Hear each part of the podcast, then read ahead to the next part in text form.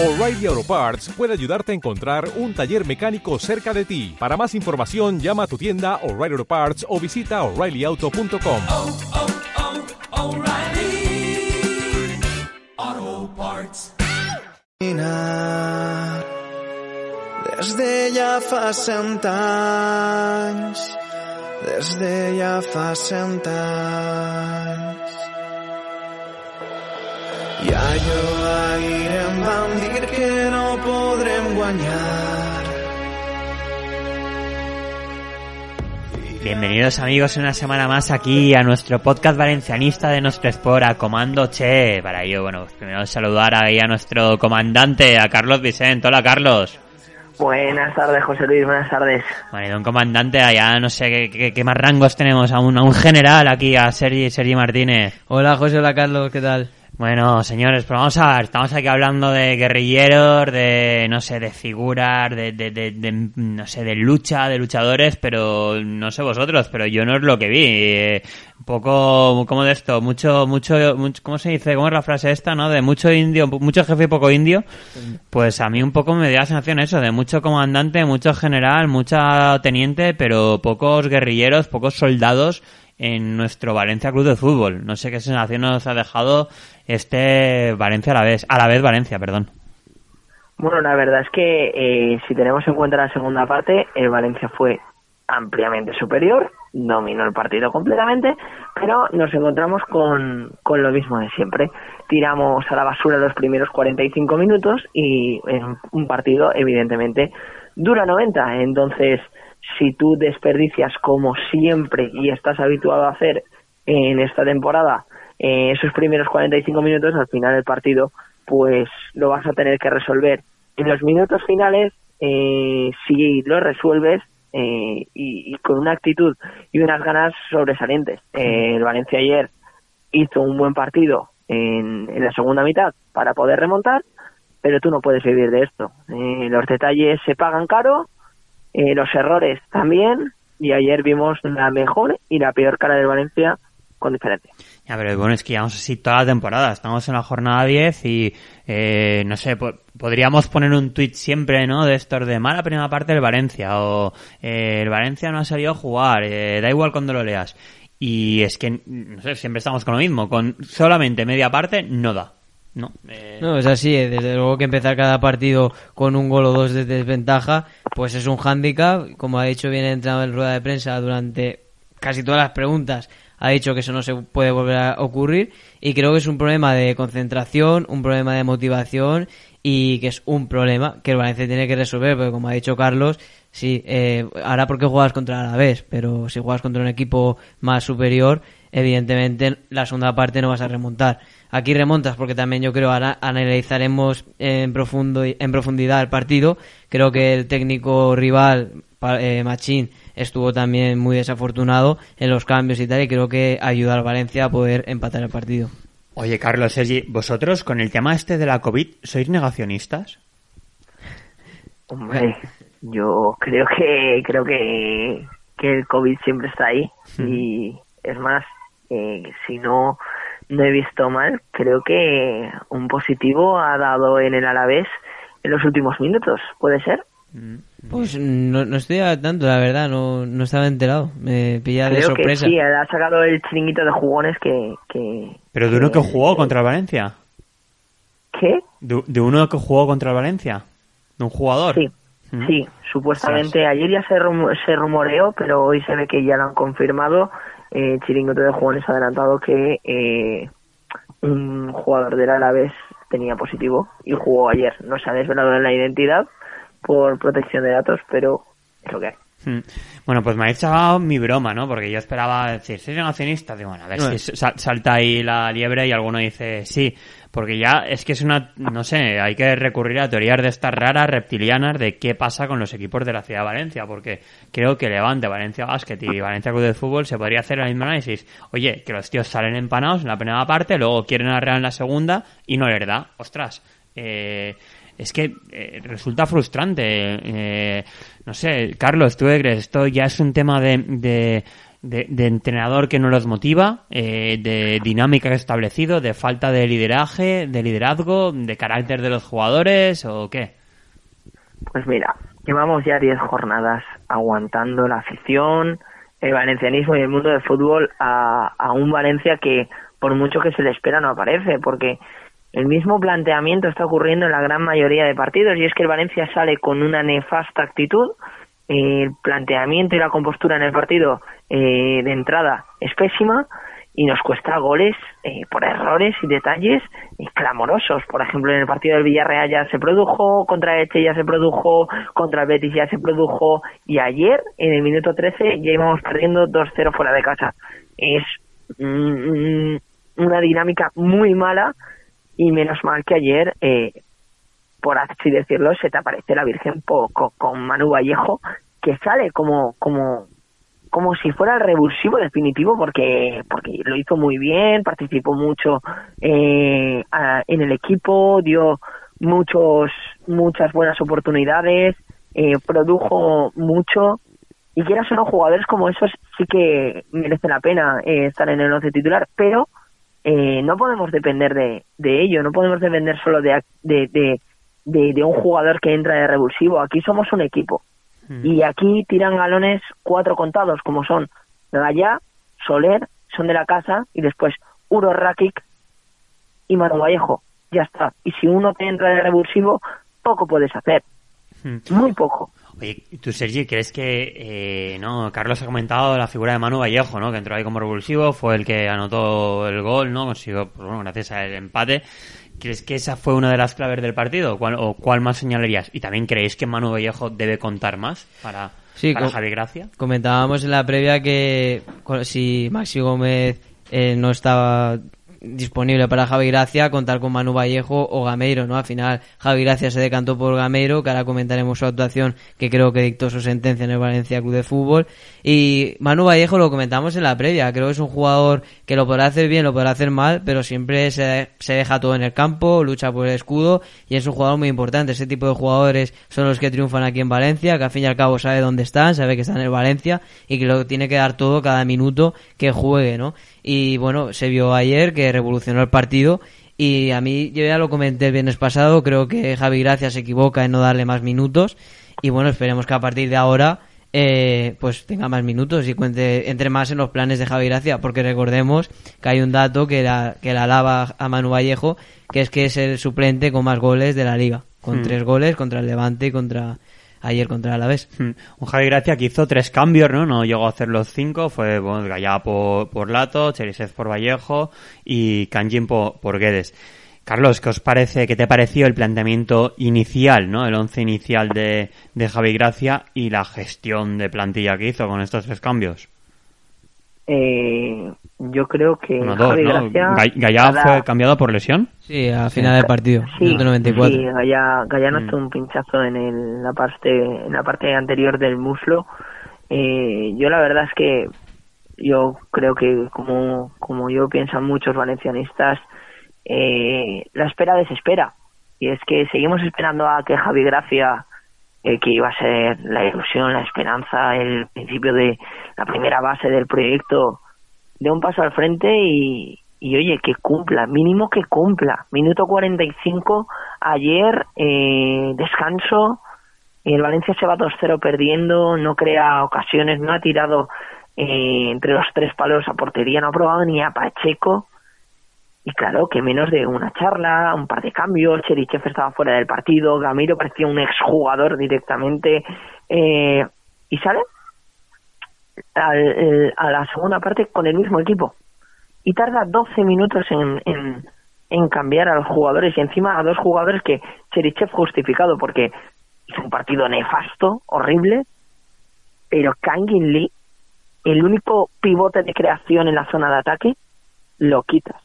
El único que te podía dar un chispazo como nos caracteriza a Kangin, como lo hizo, por ejemplo, contra el Getafe o como lo hizo con el contra el Real Madrid que, que tiró un, un tiro al palo, el máximo asistente de tu equipo lo cambias.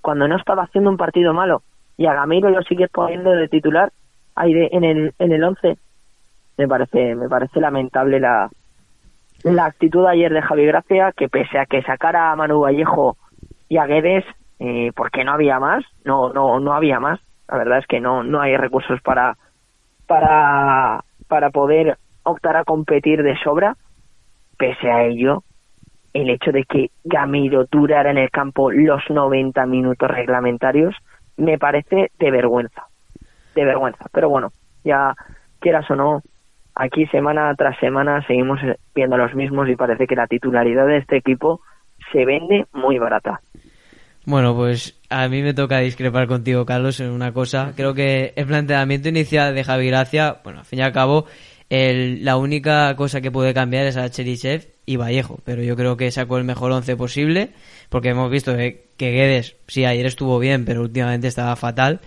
Y bueno, Gameiro Vallejo era la única duda, pero bueno, al final pues tiras de Gameiro, que es un tío que lleva jugando ya, tiene un recorrido en el mundo del fútbol, en la Liga Española, y es entendible que lo ponga titular.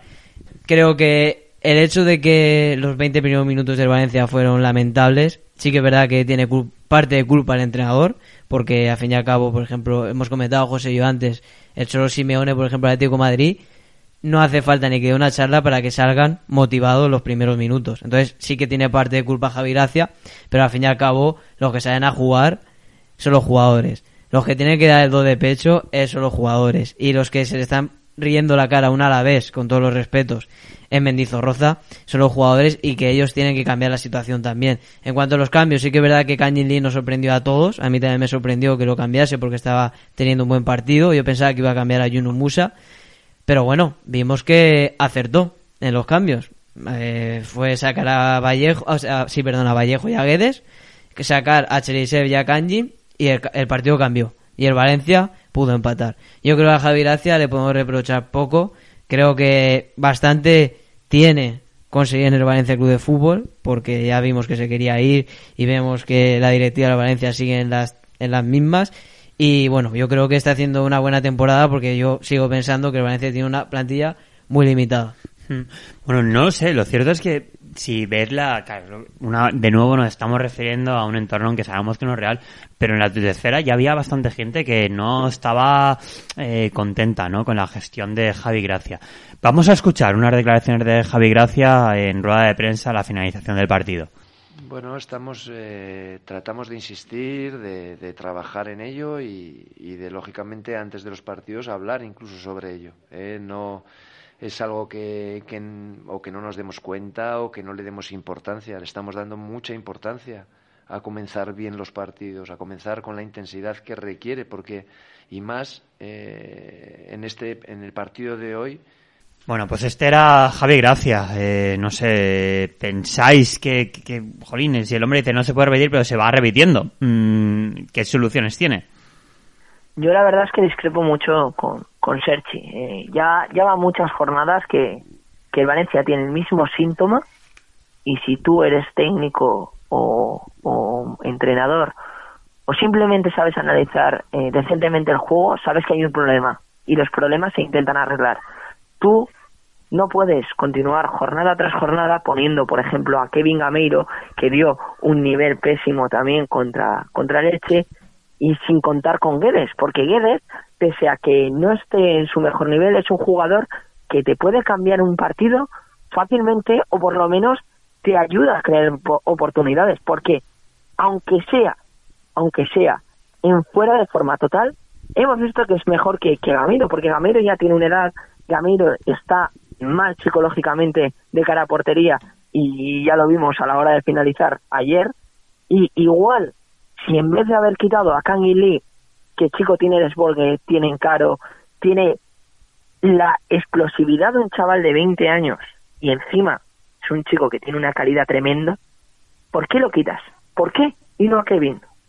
Nunca lo entenderé, creo que la gran mayoría de, de nuestros oyentes puede compartir eh, con nosotros la misma opinión porque jornada tras jornada siempre salimos igual, siempre los mismos síntomas y pase lo que pase eh, en el fin de semana, no, no parece que vaya a cambiar mucho la cosa. A ver, yo es que A ver, mm, ganar 4-1 al Madrid creo que nos ha venido bien, pero también nos ha venido mal porque creo que estamos aspirando a cosas que creo que el Valencia, es que no sé, yo creo que no tiene plantilla para poder aspirar a, Europa ni a Champions, vamos, ni nombrarla. Entonces, creo que tenemos que tener los pies en el suelo, que el Valencia se ha debilitado mucho, que el Valencia sí tiene buen equipo, pero no tiene un equipo para ganar 0-3 al Alavés, como hemos visto. Entonces, eh, vamos a ver, hay que seguir con la misma línea, partido a partido. Creo que el Valencia está teniendo una buena actitud en general en partidos, la segunda parte contra el Elche, contra el Getafe durante todo el partido, contra el Real Madrid durante todo el partido. Son cosas que se tienen que corregir. También es normal que, joder, estamos jugando con Hugo Guillamón, con eh, Rasic, Yunus Musa, Kanyil Lee, gente que tiene 20 años o que no llega a 20 años. También es comprensible que entre en un partido de primera división en un campo difícil, en Mendizorroza, con el frío que hace, un equipo molesto, complicado como es el Alavés, pues es entendible. Yo creo que en cuanto a lo que dices de Gameiro, pues, yo es que hubiese puesto a Gameiro, sinceramente. O sea, vamos a ver, eh, ¿qué recursos tienes? ¿No tienes a Maxi? ¿Qué pones? ¿A Rubén Sobrino? Que Sergi, lleva un, un año sin jugar. Sergi Manu Vallejo Sí, es vale, ahora pero- mismo con cuatro goles, empatado con Maxi Gómez, el máximo anotador Vale. del equipo. Y- Manu Vallejo ha jugado eh, dos veces de titular. ¿Y Dos cómo lo ha hecho? Eh, De titular. Dos veces. Lo ha hecho fatal. Hombre, cambiado en el descanso fatal. y en el minuto 50 y pico. Luego, cuando sale en el minuto 70, te demuestra que revoluciona el partido. Pues igual, hay, ese- hay tipos de, hay jugadores que son de tipo revulsivo. Pues igual Manu Vallejo, Javi Gracia le mola como juega de revulsivo a partir del minuto 70. Jugó contra el Elche titular y no rascó una. Y luego no sé otro- qué otro partido jugó titular y también sucedió lo mismo. Yo creo que yo me pongo en la piel de Javi Gracia y hubiese puesto a Gameiro. ¿Por qué? Porque Gameiro tiene un bagaje. Eh, Manu Vallejo, al fin y al cabo, ha metido siete goles con el Valencia en total. Eh, lleva ahí muy pocos, lleva dos años en primera división. Gameiro ha jugado en el Sevilla, en el Atlético de Madrid, en el Valencia, ha jugado varios años. Yo creo que es normal que hubiese puesto a Gameiro. Que luego ves el partido y dices, hostia, es que lo debería haber cambiado en el minuto 20. Vale, ya. Pero si Gameiro mete las dos que tiene, hubiésemos dicho En que el aquí. 90, en el 90, Ya, no ya. en el 20. Bu- Pero, en el 90. Ya, ya, pero tú lo hubieses cambiado antes. Entonces, si Gamero Sí. mete los dos goles y ganamos 2-4, ¿qué hubiese pasado? Pero Esto Gamiro no mete los dos goles. Los Ya, dos goles no los mete Gamiro. fútbol, Gamiro no tío. los mete. Y nada, nada más salir Manu Vallejo y Guedes cambian el partido. Sin esos dos cambios, sin esos dos cambios, el Valencia estaba muerto. Claro que sí. El Valencia estaba muerto. Cherichev no puede jugar titular. Pero- Cherichev no puede volver a jugar titular. En- Gameiro no es que no pueda volver a jugar titular. Gameiro no debe jugar otro minuto más con la camiseta del Valencia. No está a nivel. En eso- No está a nivel. Aquí no somos una ONG. El Valencia no es una ONG. Si no tienes el nivel, no juegas. Tenemos un escudo, tenemos un prestigio, tenemos un honor y tenemos una historia. Esto no es un equipo como el Alavés.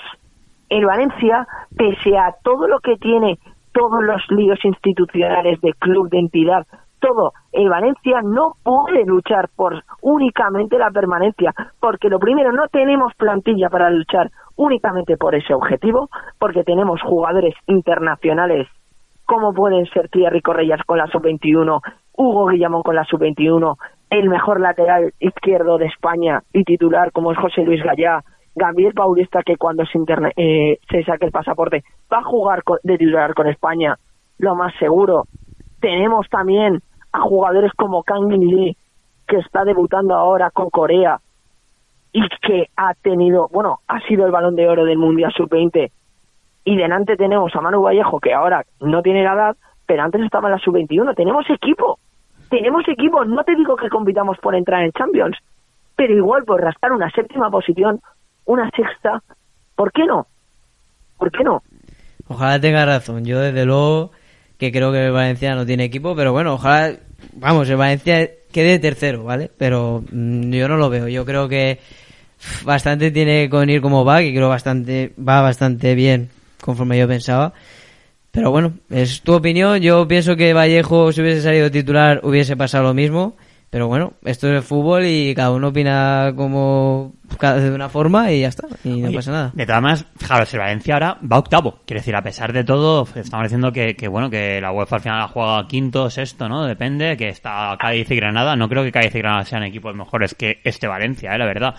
Y, y el Valencia tiene 12 puntos y Cádiz y Granada tienen 14 puntos. Quiere decir que que, que realmente, no sé, milagrosamente, a pesar de todo, estás en zona, en zona de UEFA o a un tiro. Por eso te digo que echaré la culpa al entrenador. Hostia, si estamos diciendo al principio de temporada lo del descenso, no sé qué. Hostia, vas a octavo. O sea, no sé, con el equipo que tiene. Le ha ganado 4-1 al Real Madrid. Eh, bueno, no sé. Yo creo que vamos demasiado bien para...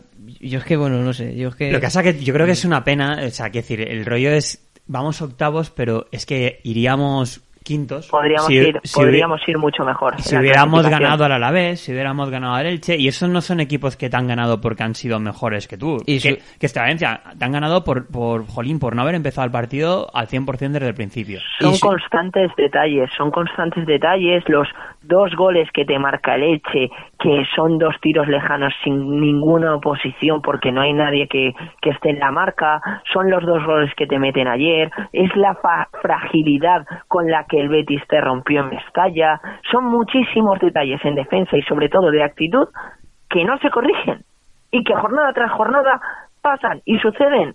El gol de Benzema la jornada pasada, desde fuera del área, no hay nadie que esté cubriendo a Benzema. Nadie lo tapa. Chuta placer. Y esto se repite jornada tras jornada. O damos un cambio. Y si damos ese cambio, que yo creo y confío en dar ese cambio, el Valencia puede aspirar a el- estar en los, los huecos de Europa League. Por supuesto. Hmm. De todas maneras, vamos a ver, eh, no sé si podemos esperar, pero esta semana va a estar complicado, creo yo, porque hemos perdido a Gaya. Mm, Ahora, no sé, hacer una valoración de, de lo que supone su pérdida para Valencia, que es mucho, pues no es solamente un buen lateral, internacional, es el capitán y, y tira del carro y lo hemos perdido y jugamos contra unos tíos, que es el Atleti, que bueno, no estará en sus momentos más brillantes, pero que son mejores que nosotros. Entonces, aquí a- bueno, a lo normal es que nos ganen y perdamos ahí un poquito la, ¿no? la correa. Es lo de siempre, es al llegar a la temporada decir, jolín, nos tenemos que acordar de estos puntos chorra que, que nos han impedido a lo mejor llegar a cotas más altas. Pero es ¿no? que lo hablábamos el viernes. Decíamos, sí, ha ganado Real Madrid 4-1. Pero es que al, al Valencia los partidos que se le atragantan son como los de ayer. Contra Alavés, en Vitoria. Y siempre pasa igual. Ahora contra el Atlético de Madrid haremos un buen partido. Imagínate que puntúas y tal. Y otra vez la misma historia. Pero Valencia puede aspirar a todo, tal. Pero nada, el Valencia no tiene equipo para ganar al Atlético Madrid. ¿Que le puede ganar? Pues obviamente, como le ganó al Real Madrid. Pero vamos a ver, el partido Real Madrid, eh, el Valencia mereció ganar, sí, si fueron tres penaltis. O sea, me refiero que mm, el Valencia los primeros 25 minutos no rascó bola.